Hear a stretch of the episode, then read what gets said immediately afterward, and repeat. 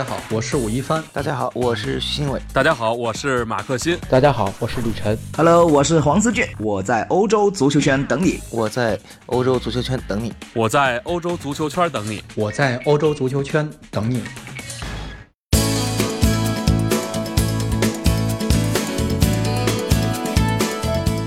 大家好，欢迎收听翻看西甲，我是武一帆。今天啊，继续咱们这个听众答疑，实际上是昨天没说完的这个关于，呃，巴里卡诺、帕克赫梅斯啊，以及啊奇人奇事啊，这个免得又又落下这个挖坑不填的这么一个罪过啊。卡瓦尼卡大佐这个同学很有意思，我昨天说了，跟他聊天总能是给我一些启发，并不是说这个人，哎，我们能多能聊到一块儿去，而是他这个人特别爱提问啊，他提的问题有时候让我觉得张瞠目结舌啊，不知道该怎么回答好，但是呢，确实给我一些提示。但是也有一些其他的一些听众，比如说在喜马拉雅上有一个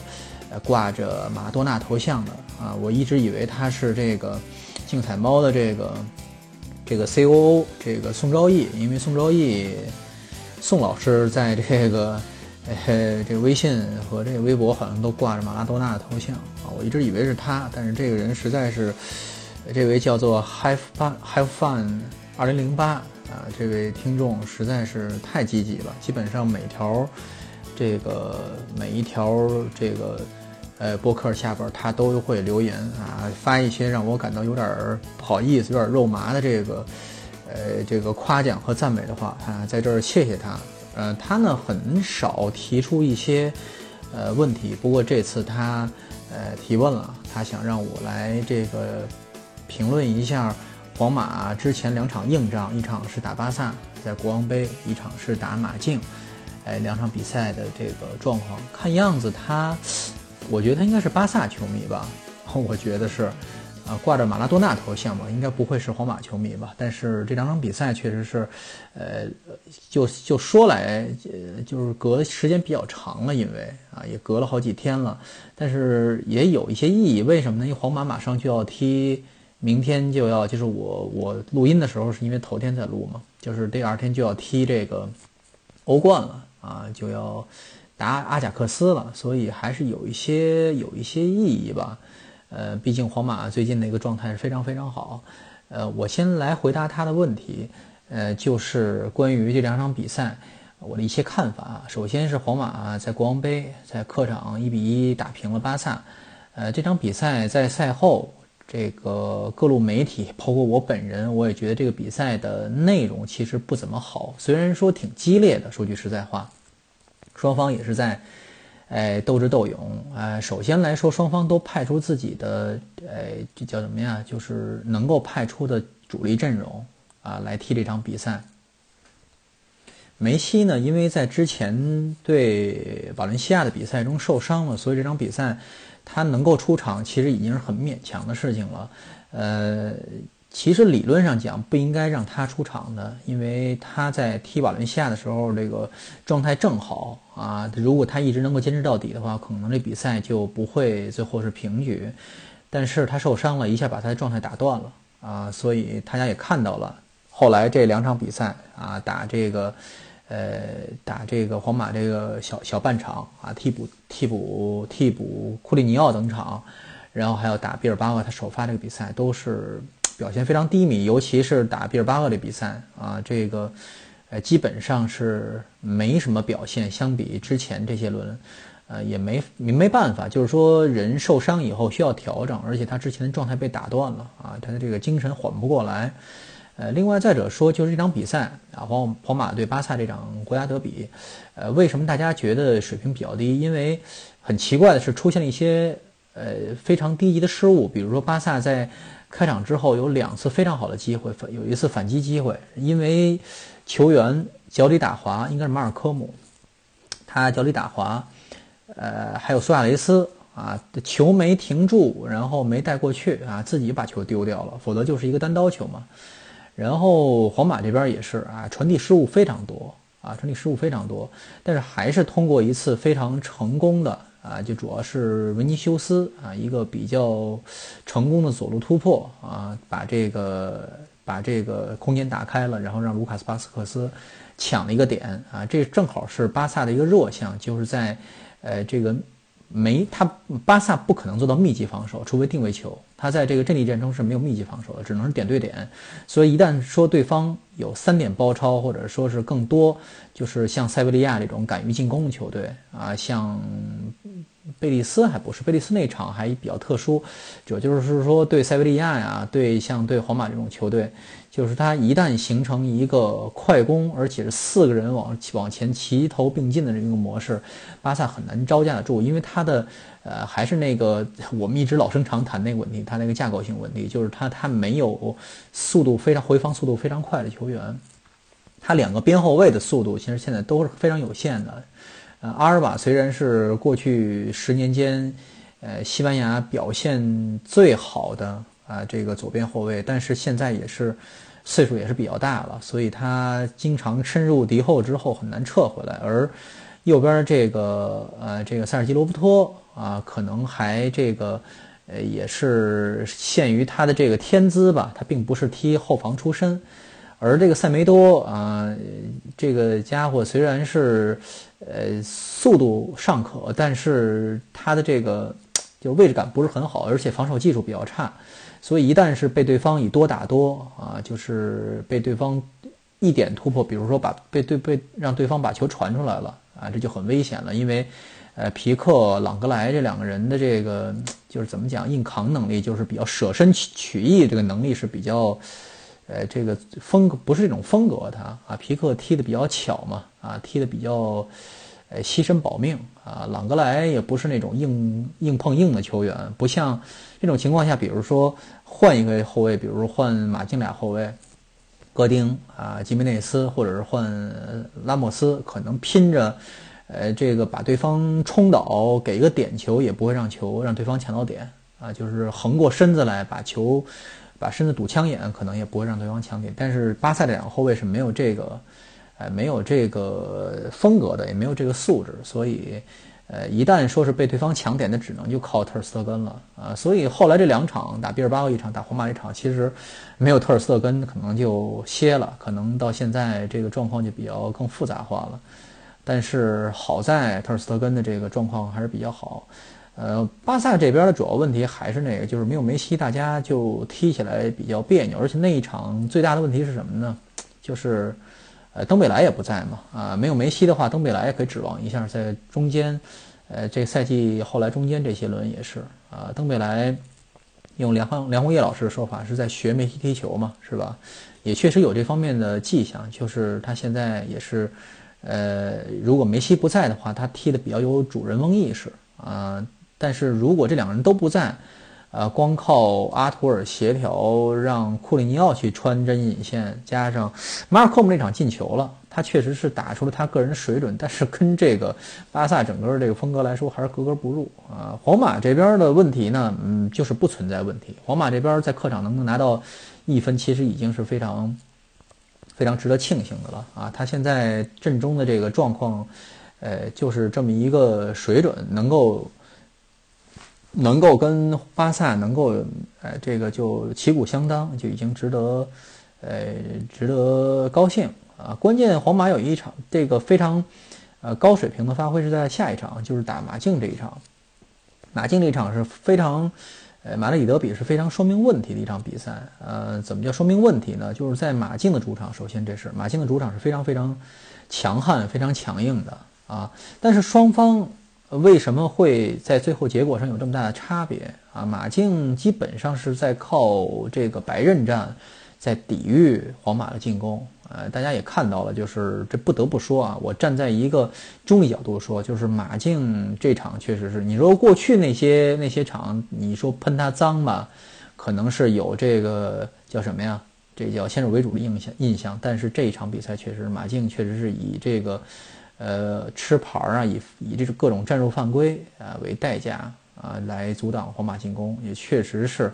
直到第八十分钟才有人被罚下，这个事情确实是裁判也是吹的比较软啊。但是裁判，你说马竞吃了裁判的亏，吃了这个视频裁判的亏，这个事情那就是技术问题了，是吧？你你该怎么解释？该怎么赛后怎么去分析这个事情，包括赛后各路其其他这些退役的这些裁判、挂哨这些裁判，哎，怎么来说评说这个事情啊？那都是呃没法再挽回的事情了。说句实在话，至于你说马竞吃没吃这个裁判的亏，确实是在过去几场比赛，不光是皇马啊，对其他一些球队也是连着吃了好几个啊，这个莫名其妙的亏，导致丢分啊，这马竞也比较窝囊。但是这场比赛就。呃，抛开这些这个非竞技因素吧，咱们这么说吧，就是光说拼踢球，马竞输的其实没有什么话可讲，因为确实是，嗯，除了莫拉塔那个，呃，怎么讲啊，就是那个越位球，可能是，呃，你要说是进了，或者是文尼修斯被，呃，被。基基梅内斯放倒是在禁区内禁区外这个事情，就说就场面来说，马竞是完全处在下风的。呃，归结到一点，呃，归结到哪一点呢？就是，呃，咱们抛开一些最更具体的东西，比如说维尼修斯的发挥啊，比如说本泽马的发挥，比如说贝尔发挥，就归到一点，就是马竞这套阵容，马竞在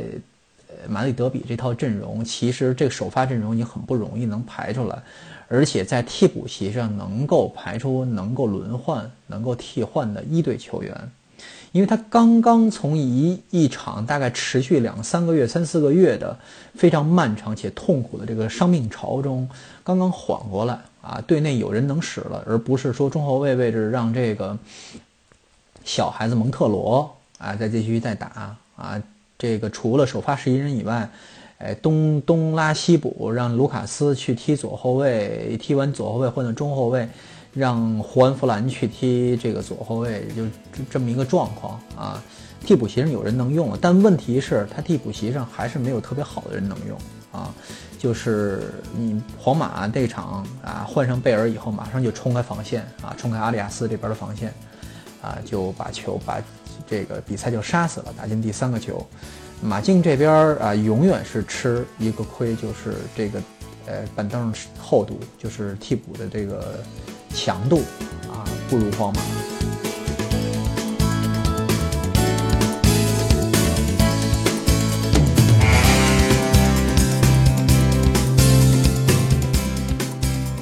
可是咱们换换个角度看一眼，就是皇马，皇马现在使的这套。首发阵容实际上是什么呀？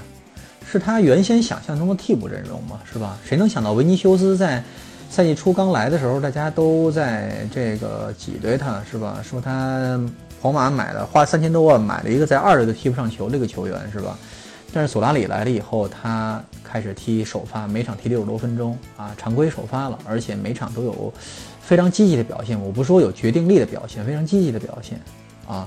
呃，另外什么这个，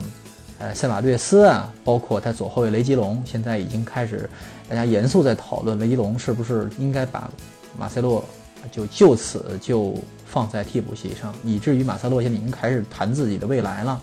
要不要继续在皇马继续踢这么一个很严肃的问题了？说明雷吉隆的表现确实是什么呀？确实好啊。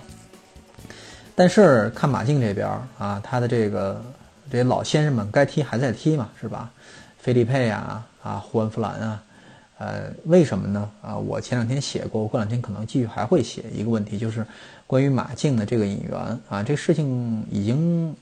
早也是老生常谈了，说过很长时间了，就是呃，马竞的这个引援实际上命中率是非常非常低的。过去四五年间啊，四五年间，呃，引援的命中率在阵中能够买来现在在踢主力的球员有谁啊？有，呃，这个不算啊，送出去又要回来的，不算菲利佩，不算这个迭戈科斯塔，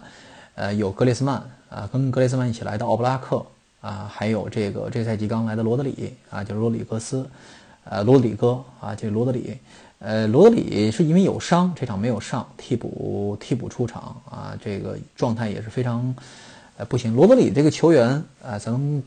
找一期让这个对对这类球员有专门研究的谁呢？李晨来讲一讲他对罗德里的这个评价。呃，我就说一点，就罗德里这个球员，他离开比利亚雷尔，比比利亚雷尔以后啊，这个球队马上就垮了啊。但是这是一个非常夸张的说法，当然有很有很多其他细节啊，对这个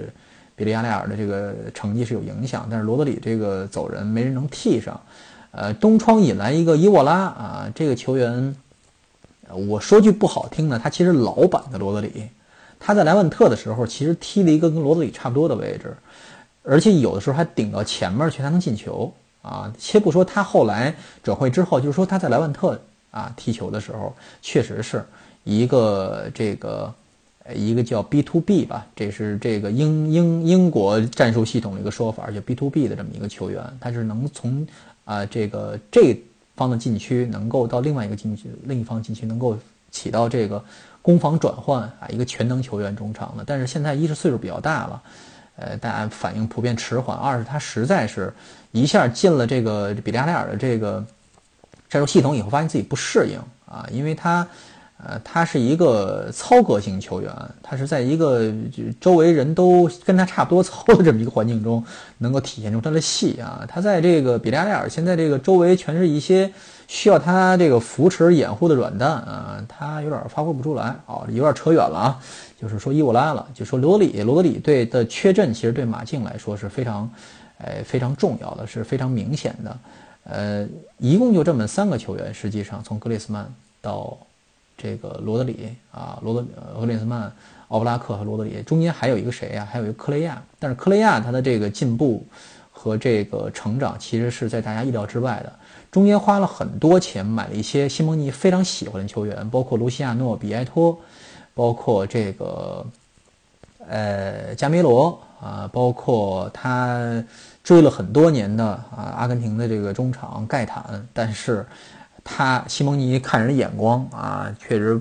不如他生孩子这能力啊。刚刚祝贺他又有一个小姑娘，他有一个小女儿诞生了。四十九岁的西蒙尼又有一个刚刚出生的小女儿啊。这个呃，他的这个识人能力确实是差一点啊。他老想买一些自己觉得好的这个南美球员，有点像当年贝尔萨到处去找挖这个有才华的球员，但是呃。西蒙尼这份念旧，这份这个忠义啊，这个南美球员啊，想把这个把他确实也有自己的想法，因为南美球员现在的整体就球员天赋以及可选之才来说，确实比西班牙本土更选择面更广一些。因为呃，一是南美球员比较普遍比较早熟啊，就这个培养潜力，你像。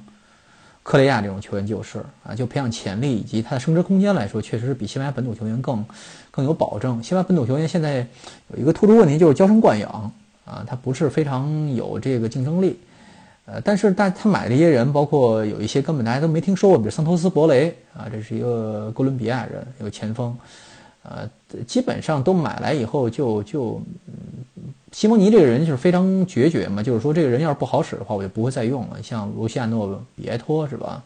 花两千万买了，就基本不能用了啊。盖坦这个球员基本上就是，呃，幸亏是有大连一方接盘，要不然他不敢怎么办，不知道该怎么办了。这球员你说该怎么处理啊？啊，都这个岁数了，而且踢不出来，是吧？呃，杰克逊·马丁内斯啊，这种都属于有人帮忙接盘，真是替他这个解决解决困难。实际上，马竞在转会在引援方面的这个，呃，这个效率还不如提拔青年自己青年队呢。你这段时间提拔了萨乌尔、卢卡斯啊，别说特奥费尔南德斯、埃尔南德斯现在没在队内啊，被皇马买走了。还有个托马斯，其实他队内能使的这个二位球员其实挺多的，包括呃这一个赛季上来提拔上来这些。进了一个球，进了那个绝平球的那个加尔塞斯，博尔哈加尔塞斯，后来再没给他机会。包括后来这个莫列霍，这个莫列霍就很有大场面球员的这个气质啊，踢的确实是很大开大合，挺不错，挺适合我这支马竞的。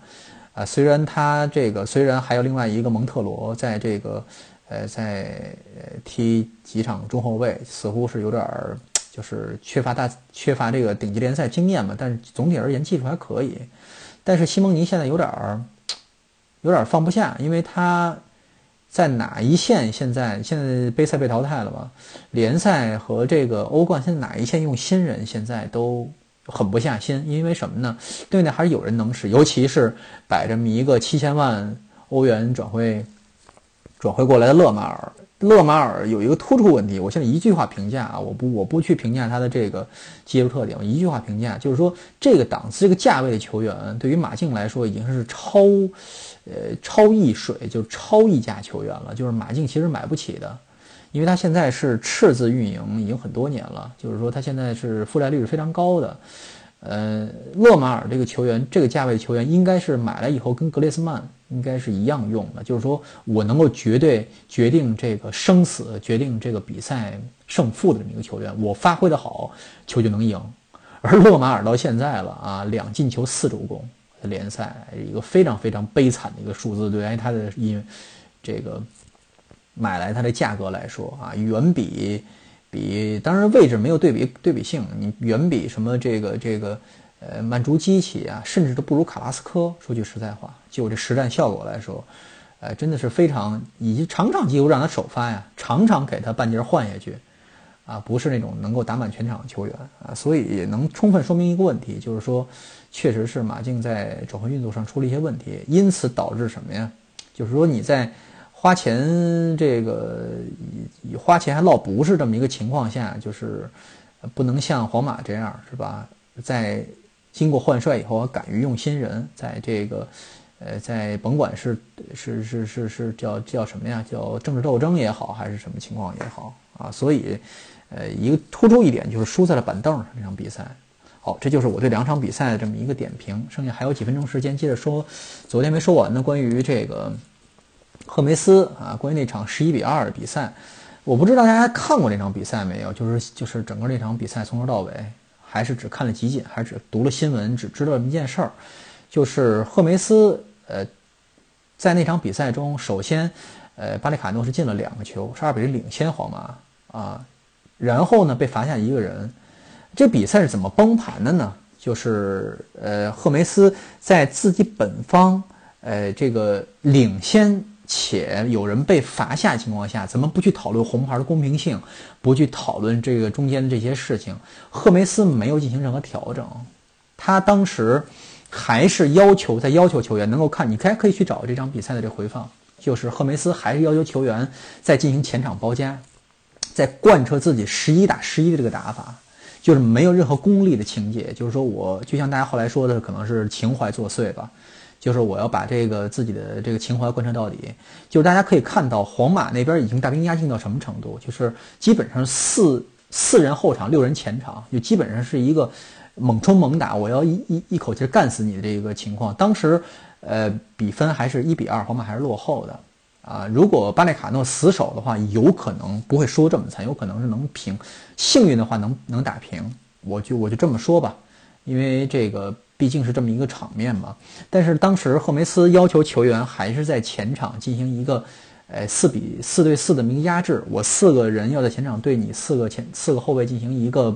呃，这个呃高压逼呃高高位这个逼抢一个压迫。所以呢，这就漏了，你中场就有一个特雷特拉索拉斯，在这个。呃，控制节奏，但是克拉佐拉斯不是那种，呃，这种能工兵型球员，我能这中场能断你的球，所以这个比赛就被打漏了嘛。是吧？关键问题在哪儿？就是没有人注意到，除了我们这些做媒体的，尤其是我们这些做中国媒体。但是这个事情，你要在西班牙，你把这些中国的这些情怀党放在西班牙球迷中间去讨论，大家觉得你可笑啊？为什么呢？因为事实不是像你想你想那样嘛。因为克梅斯在这个这场比赛中，哎，这场比赛之前接受了马卡报的专访，他说什么呀？我给大家总结一下啊，就是马卡报说，您现在已经是这个，呃，这是美丽足球的这么一个代言人，但是说这个。这样经常付出很这个很惨痛的代价嘛？这样踢，就是你有没有一种，呃，在这方面有没有找平衡的一种感觉？会不会在某一情一些情况下，这要要选择功利？他说我不会啊，他说我不会，我这个我要这个呃带着每场比赛完了以后，我带着这个无悔的心情离开球场，而且这场比赛踢下来以后，一定要让我心情不管比赛输赢，一定让我心情痛快。让球迷心情愉快，让我本人要带着一种非常愉悦的、有所收获的啊一种感觉要走出球场，这是原话啊，大家可以去找我。我我现在大段东西我都全趟看下来，我应该现在能够找到在马卡报。然后赛后新闻发布会上，当记者提问的时候，你你你你可以想象他有多沮丧。他说一句话特别有意思，他说：“呃，他说这种比分，这种比赛是不应该在西甲，呃，这种水平的这个联赛出现的啊。他觉得这是一种，这是这叫什么呀？这是耻辱。他说这有这种比赛是耻辱，有这种比赛是，呃，是这个是一种荒唐的事情啊，是一个荒唐的比赛。嗯，我我我不明白他为什么这么说，因为他是气急败坏，他并不是他。”啊，我觉得这是求人得人吧。他 就他赛前所表达的这个情况来说，他是求人得人吧。因为他赛前不是说我我要这样踢比赛的话，我会带着非常愉悦心情离开球场嘛，是吧？你这样是吧？你这样这个在领先情况下，少打一人情况下，你还继续这个对对对方进行围抢，还继续想进球的话，被对方打成这个比分啊，你应该感到光荣才对，是吧？像广大的这个。这个秦皇秦皇党一样不是啊，这个咱们的赫梅斯老师啊表感觉啊，皇马下手太狠了，是吧？不应该下这么狠的手，应该差不多就就差不多就行了啊。我们输的这个太惨啊，这个有点这个忒不给面子了。那好了，那这个事情是怎么回事儿啊？我这很奇怪，就是赫梅斯，很多人说赫梅斯实际上是在牺牲球队的这个。呃，这个成绩来这个给自己，呃，增加一些人气。其实这个说有点太绝对了吧，有点太，太太太贬损他个人。但是有一有一点这方面的效果，确实是，就是大家要知道，赫梅斯这个人是一个非常左派作风的人，就是这个人是一个非常大的拉拉，就是什么都敢说，然后还不还还能往回自己往回挽回这么一个人，就是。巴列卡诺这个球队跟赫梅斯这个脾气其实是蛮投缘的。就赫巴列卡诺这个球队是一个左派球队嘛，